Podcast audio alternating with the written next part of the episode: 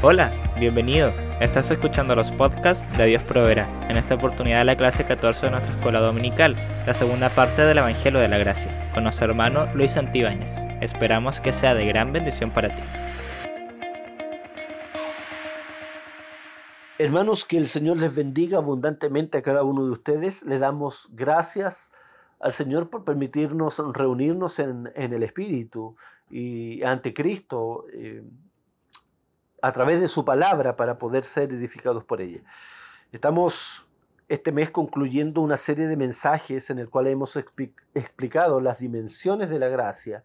Hemos tratado de abrir este cofre y, y sacar toda la riqueza, toda la maravilla del Evangelio para que podamos crecer en él.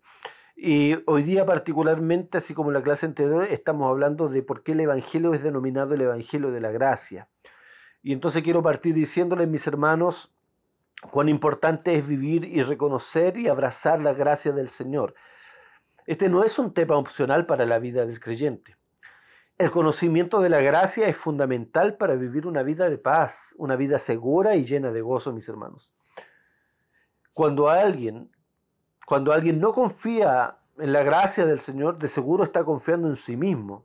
Y eso es fatal, es peligroso y fatal queridos hermanos. Habíamos definido que la gracia del Señor es la acción libre y soberana de Dios para darnos y saciarnos de todo bien, de forma gratuita. Y eso abarcaba todo, no solo la salvación, no solo la salvación, sino también muchas otras dádivas, como el Espíritu Santo, sus dones, su paz, su gozo, las promesas, los bienes venideros, absolutamente todo. La gracia se recibe gratuitamente, estimados, o no se recibe. Dios no dialoga con, el, con aquel que quiere ofrecer un poco de su esfuerzo, porque Él no lo necesita. Y ha dictaminado que todo el caudal de bendiciones sea de forma absolutamente gratuita. Ahora, tenemos que aclarar que la obediencia al Señor y la vida piadosa, la vida recta, es absolutamente necesaria en la vida de cada creyente. Aunque el gozo y la paz son regalos gratuitos, muchas veces, estimados hermanos, no podemos disfrutar de ellos si vivimos desobedientemente. No porque mi obediencia sea el pago para obtener el gozo, sino porque mi desobediencia es una muestra, es una manifestación de mi incredulidad, de mi falta de fe que me impedirá acceder a los beneficios de la gracia.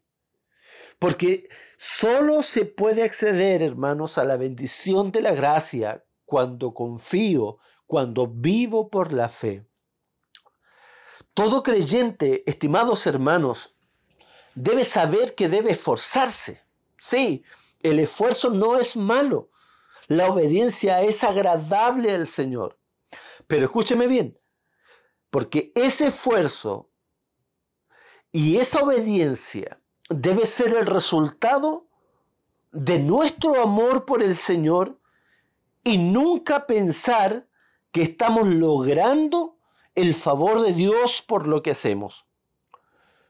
Lo único, hermanos, que produce el esfuerzo humano al querer con este alcanzar o ganarse el favor o ganar la misericordia de Dios por nuestro propio esfuerzo es la culpa. es la autocondenación.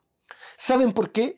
Porque Dios, como hemos dicho en clases anteriores, no acepta el 70%, el 90%, ni siquiera el 90%, 99%. Dios, al ser perfecto, requiere, hermano, necesariamente el 100%. Y eso es la perfección. La perfección. El problema, hermanos, es que no hay nadie perfecto entre los hombres. Mire, piense un poco en cuando oramos y nos ponemos a bostezar. Piense un poco cuando venimos a la iglesia y nos ponemos interiormente a criticar al hermano, a pensar mal de él. Piense cuando usted está en su trabajo y quiere hacer cosas bien hechas pero no para agradar al Señor, sino para que lo aplaudan a usted por vana gloria. Piense cuando hace algo en la iglesia y quiere el reconocimiento de los demás. Piense en esta semana cuando en algún punto, en algún momento, fue hipócrita en su familia, en su trabajo, como Pedro. Piense en esta semana cuando mintió, etcétera, hermano. Podríamos mencionar muchas veces y muchas formas en las que nos equivocamos. ¿Qué quiero decir con esto? Que estamos tan manchados que jamás podremos agradar a Dios por lo que somos o por lo que hacemos. Entonces, la pregunta que debemos hacernos es, ¿qué necesitamos? Bueno, la respuesta es sencilla, es mirar a Jesús y confiar que solo Él es perfecto. Y Él cumplió perfectamente la ley. Y fue un cordero sin pecado, como decía Juan el Bautista cuando anunciaba la venida del rey. Él fue el único, hermanos, que, que tuvo una vida perfecta que agradó al Padre.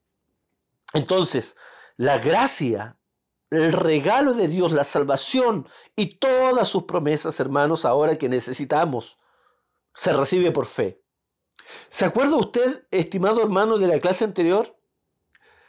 No se recibe por lo que nosotros hemos hecho, sino por lo que Cristo hizo. Si usted no confía en la gracia, estimado hermano, si yo no confío en la gracia, vamos a vivir en realidad una vida triste y llena de culpa y de autocondenación. Porque siempre vamos a estar con la sensación de no alcanzar el nivel apropiado para agradar a Dios. Vamos a tener ese sentimiento de que algo nos falta y no vamos a tener gozo, no vamos a tener paz. Pero si miramos a Cristo y confiamos en que Él cumplió la ley por nosotros, y que el Padre, imagínese hermano, nos amó estando nosotros muertos en nuestros delitos y pecados. Debemos saber que ahora mucho más en Cristo nos dará sin medida de su gracia por la fe en nuestro Señor Jesucristo. Mateo 20, 16 nos relata, hermanos, a un hombre, un padre de familia, que salió por la mañana a contratar a obreros y quedó en pagarles a unos que contrató a las 10 de la mañana 50 mil pesos. A otros los contrató al mediodía, a las 12, ¿cierto? Y les pagó también 50 mil pesos. Y luego salió en la tarde y les pagó, quedó eh, de acuerdo en pagarle la misma cantidad. Y al término de la jornada, al término de la jornada, los, los obreros que habían trabajado durante todo el día, porque habían sido contratados desde temprano, le reclamaron a este padre de familia por haber recibido el mismo pago que los demás. Pero el padre de familia les dijo lo siguiente, ¿acaso yo no puedo hacer lo que quiera con lo que es mío? Y esto nos muestra, estimados hermanos, dos cosas. Primero, la mentalidad de estos obreros no le permitía aceptar que los demás pueden recibir la misma paga aunque trabajen menos porque pensaban que su salario era por su esfuerzo, por su esfuerzo personal. Y esto, estimados hermanos, esto, estimados hermanos, me hacen pensar en nuestra propia vida, en nuestra propia vida. Cuando llegamos a pensar de alguna manera, cuando llegamos a pensar de alguna manera que por el hecho de hacer más cosas merecemos más que otros. Y esto es equivocado. Porque las bendiciones de Dios no son proporcionales al esfuerzo humano. Las bendiciones de Dios, lo repito, no son proporcionales al esfuerzo humano o a, algún mérito. Estos hombres tenían una mentalidad de méritos, creyendo que lo que se recibe es por la cantidad de trabajo. Pero el Señor nos está mostrando que en su reino no es así. En su reino lo que se recibe no se recibe por el esfuerzo humano. ¿Acaso crees tú o creo yo que merecemos más porque somos a lo mejor más antiguos en la iglesia? ¿O crees tú, tienes la sensación que hoy Dios te ama menos porque no hiciste lo que hiciste ayer? ¿No te esforzaste tanto como ayer? ¿Crees que Dios te ama menos o te cuida menos porque no oraste la hora o las dos horas que oraste ayer? Estimados hermanos, si tú piensas de esta forma, es porque hay indicios de querer agradar a Dios por tu propio esfuerzo y no estás confiando en la gracia de Dios. Mira, si no oraste hoy, si no obedeciste hoy día, claro que está mal. Pero debemos entender que el amor de Dios no disminuye, ni aumenta y no varía ni una sola milésima, porque su amor es incondicional, en otras palabras, es por gracia. Lo que va a pasar es que si no oras, que si peco o si tú pecas, efectivamente no vamos a disfrutar de una vida de paz y gozo en este día o en el momento en que no queramos abandonar tal pecado o que no busquemos al Señor, no lo vamos a disfrutar. Pero no porque no nos hemos esforzado lo suficiente, sino porque al no orar y al pecar estamos rechazando la gracia rechazando la posibilidad de buscar satisfacción solamente en Cristo. El que vive afanado por las cosas de esta vida, por su trabajo, por lo material y desmedidamente comienza a abandonar las cosas del Señor y a ocuparse y afanarse y a preocuparse por las cosas netamente material, efectivamente pierde el gozo y entra en aflicción su espíritu. Pero no porque Dios se lo haya negado, o porque le faltó esfuerzo, sino porque no está creyendo que Dios puede ser la fuente de su satisfacción absoluta y la única fuente de su gozo, de su gozo y decide saciar su alma con las cosas temporales. Pero finalmente este es un problema de fe y no de mérito, porque a la gracia se accede por medio de la fe. Los beneficios de la gracia son los por medio de la fe. La salvación es gratuita, pero quien es salvado necesita creer. Lo mismo en la vida del creyente. Las dádivas son gratuitas, pero al desobedecer estamos actuando por incredulidad. La Biblia dice que podemos acercarnos confiadamente al trono de su gracia. Hoy puedes haber pecado, mañana puedes haber vivido una vida de santidad, pero siempre podemos acercarnos ante Dios con confianza, porque Dios está asentado sobre un trono de gracia. No hay momento, no hay un momento en el que debemos dejar de mirar la gracia. ¿Por qué? Porque estamos en Cristo. Y en Cristo somos aceptados.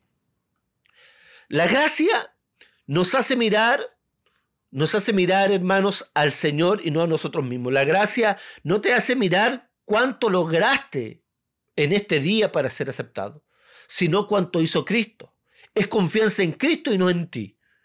Esto es importante, hermanos, porque aunque parezca piadoso, cuando confiamos en nuestro propio esfuerzo es la mayor prueba de nuestro orgullo, del orgullo de nuestro corazón.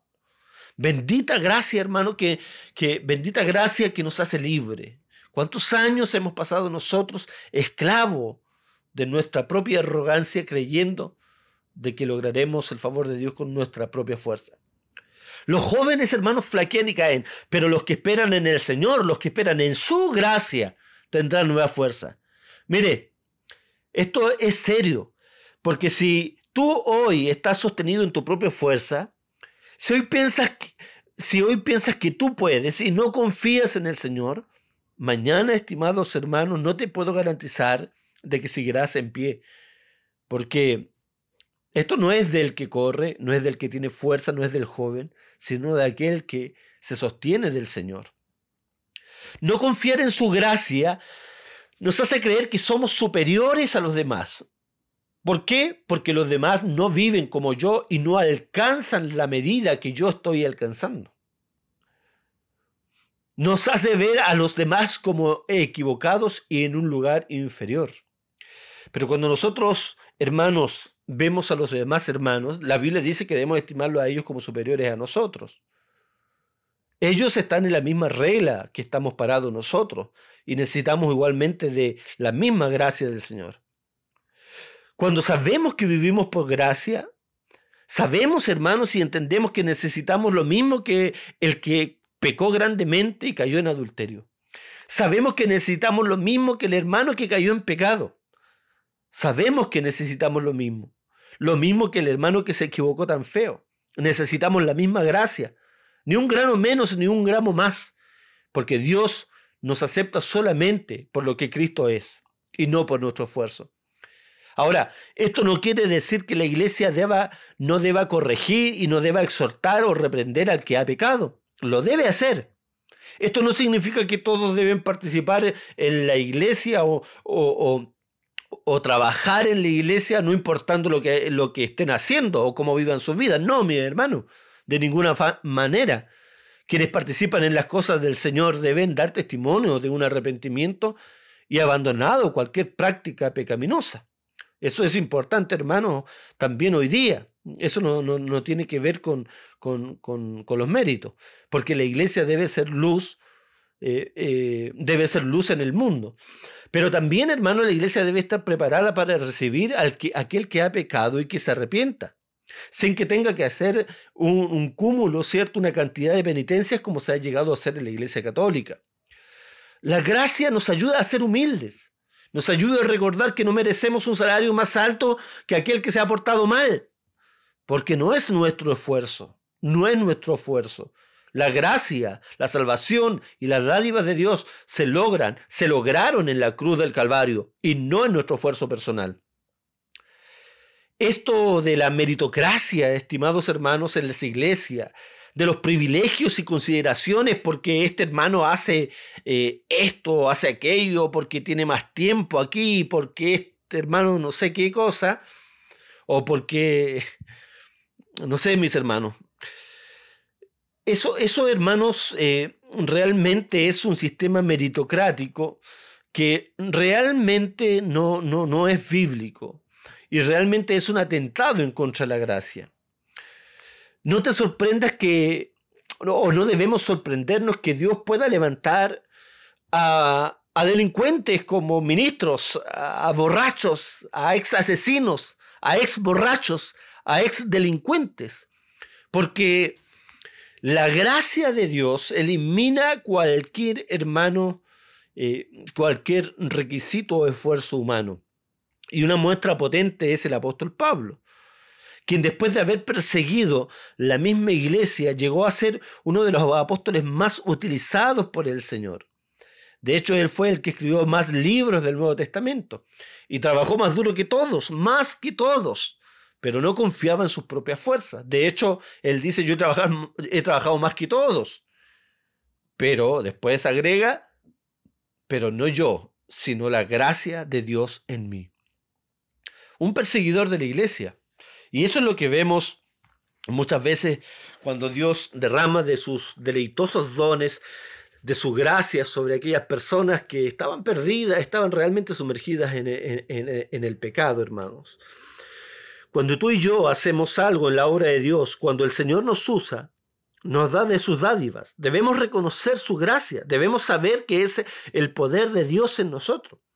Por eso, yo no estoy muy de acuerdo en aplaudir tanto a la gente en las iglesias cuando hacen algo para el Señor, porque de alguna forma opacamos la gracia de Él. Dios tiene que ser glorificado en lo que hacemos.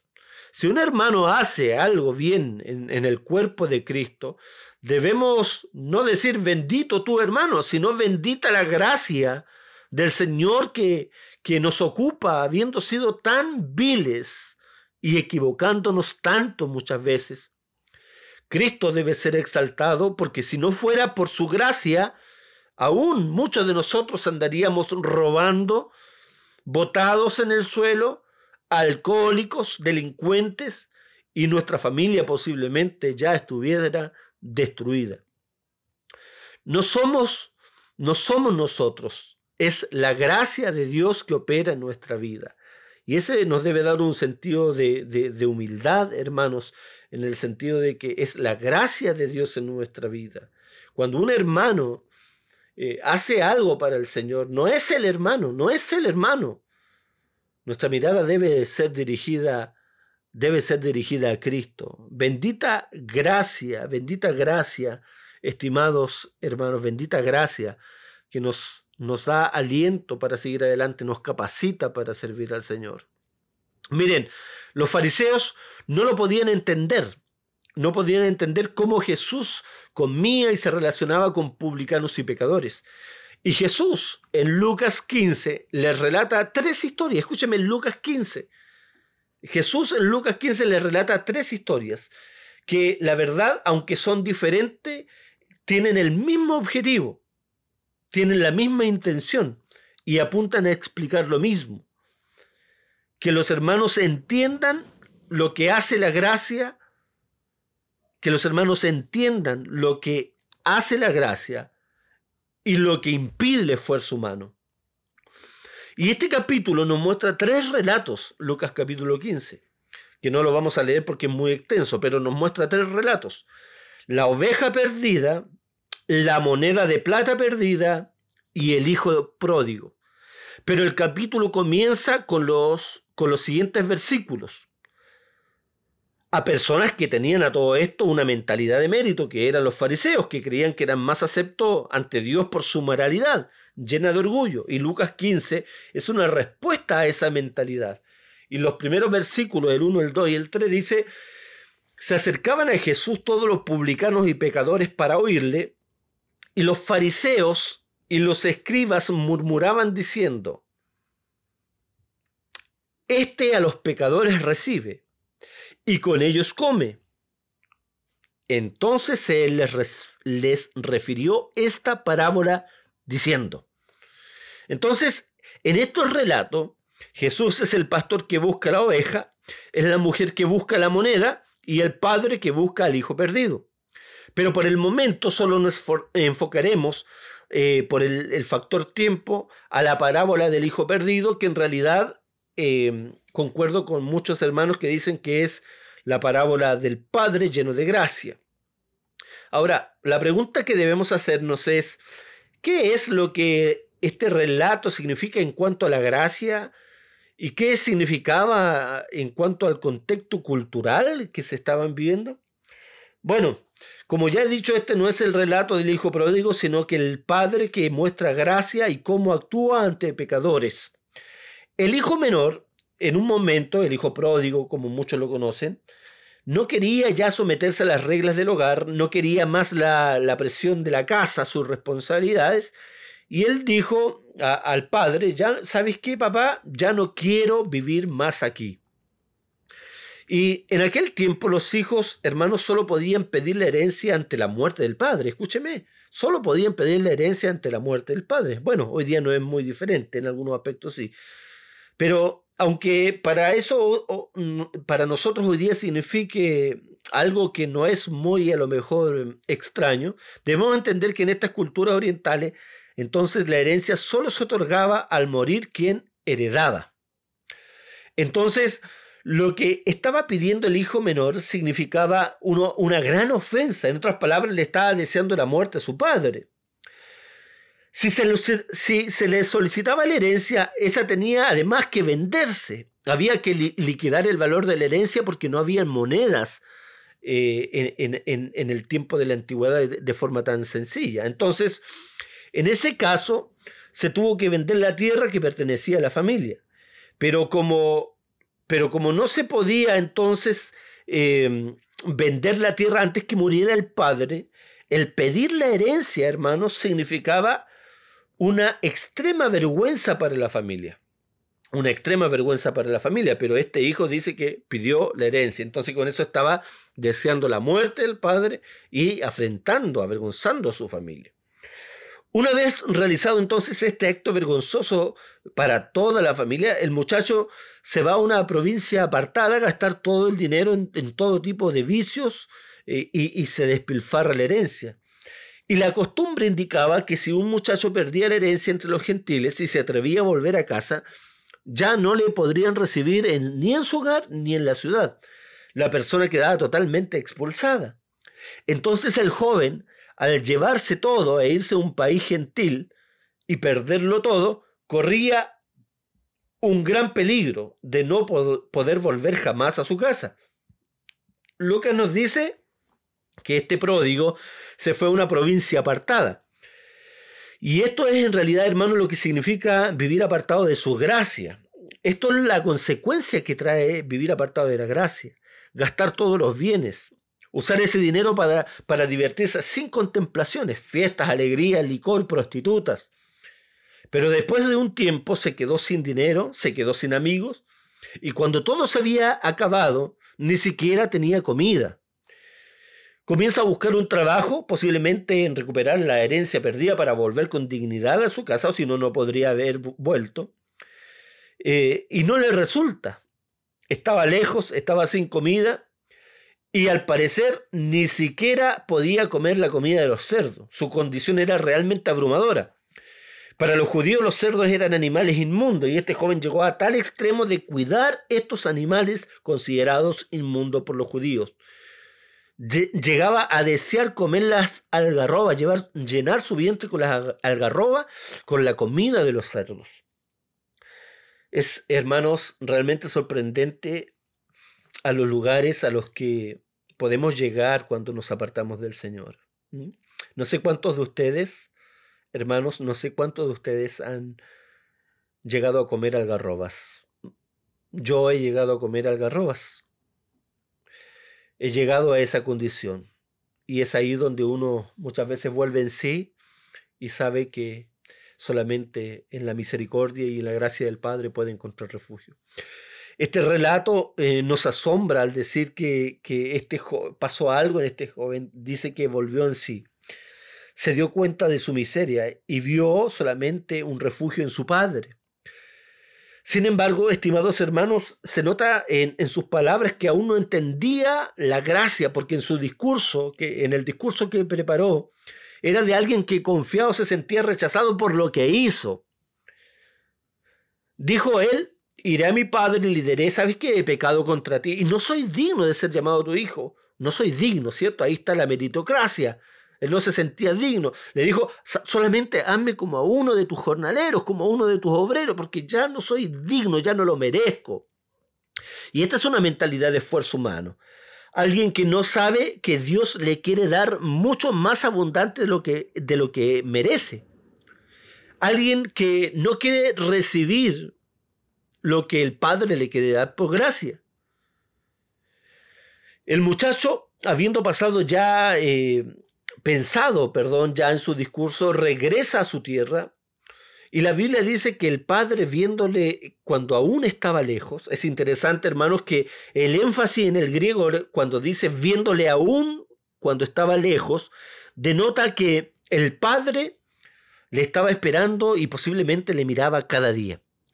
Y la Biblia dice que el Hijo no corrió al Padre, sino que el Padre corrió hacia el muchacho.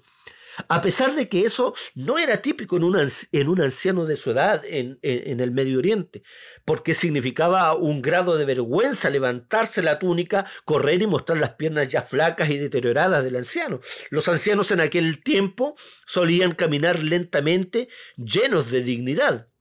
Pero este padre corre, levanta su túnica, muestra, no les importa mostrar las piernas, llega, corre hacia él, lo besa, lo abraza y cuando el joven le recita su discurso ya dispuesto a ser un jornalero porque sabía que no merecía más, el padre lo sorprende, le da un anillo, le pide, le pide un traje, hace matar un becerro, tratándolo como un hijo, dignificándolo y derribando cualquier, cualquier idea de méritos, manifestando, hermanos, abundante gracia esto era lo que Jesús les estaba enseñando a los fariseos, les estaba mostrando lo que significaba la gracia a los más viles pecadores.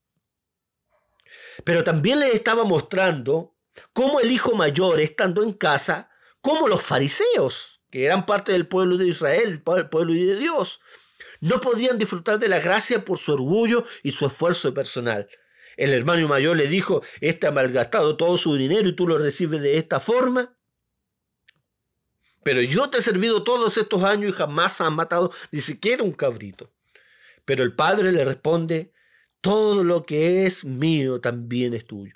Esta historia, estimados hermanos, nos muestra el carácter del Evangelio, un Evangelio de gracia. Jesús les estaba respondiendo a los fariseos, les estaba revelando la necesidad de la gracia, les estaba enseñando que el orgullo es un impedimento para recibirla y que la gracia y que la gracia se recibe sin méritos. La gracia se recibe gratuitamente, que la gracia perdona, la gracia liberta, la gracia dignifica, la gracia da vida. Este, este mi hijo muerto ha revivido, la gracia da vida, la gracia da gozo, la gracia reivindica. La gracia, hermanos, nos devuelve el gozo, nos sostiene, nos alimenta, la gracia nos guía. Y este es el Evangelio de la gracia, que anula todo el esfuerzo humano como una, una manera de agradar a Dios. Y nos guía a confiar solo en el amor de un Padre que nos amó y aún sido sus enemigos, nos dio vida, nos amó y entregó a su Hijo, y que ahora está dispuesto a darnos mucho más abundantemente lo que necesitamos por su gracia, como dice el libro de Romanos.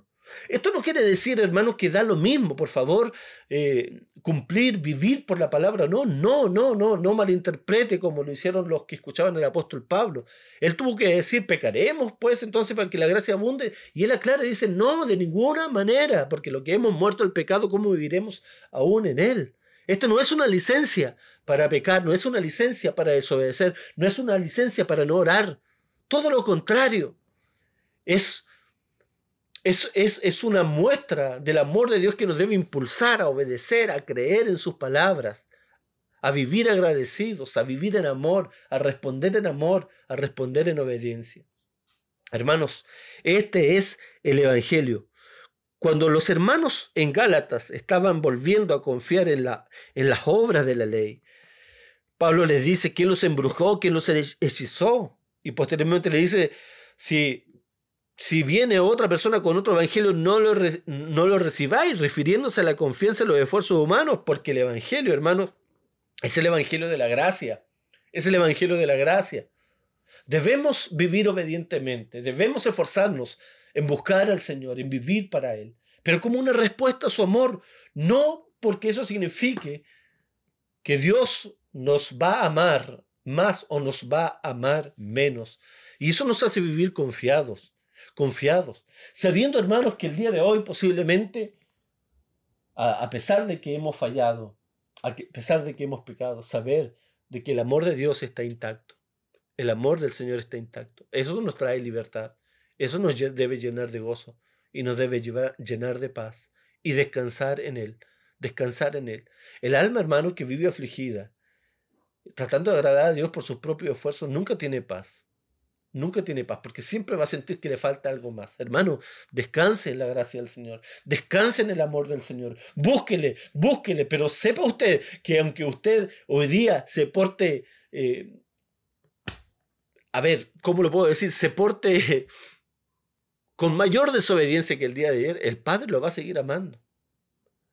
Pero obedezca, pero ore, pero busque al Señor. Esfuércese en, en, en servir al Señor en cumplir la ley, pero no para que el Señor lo ame más.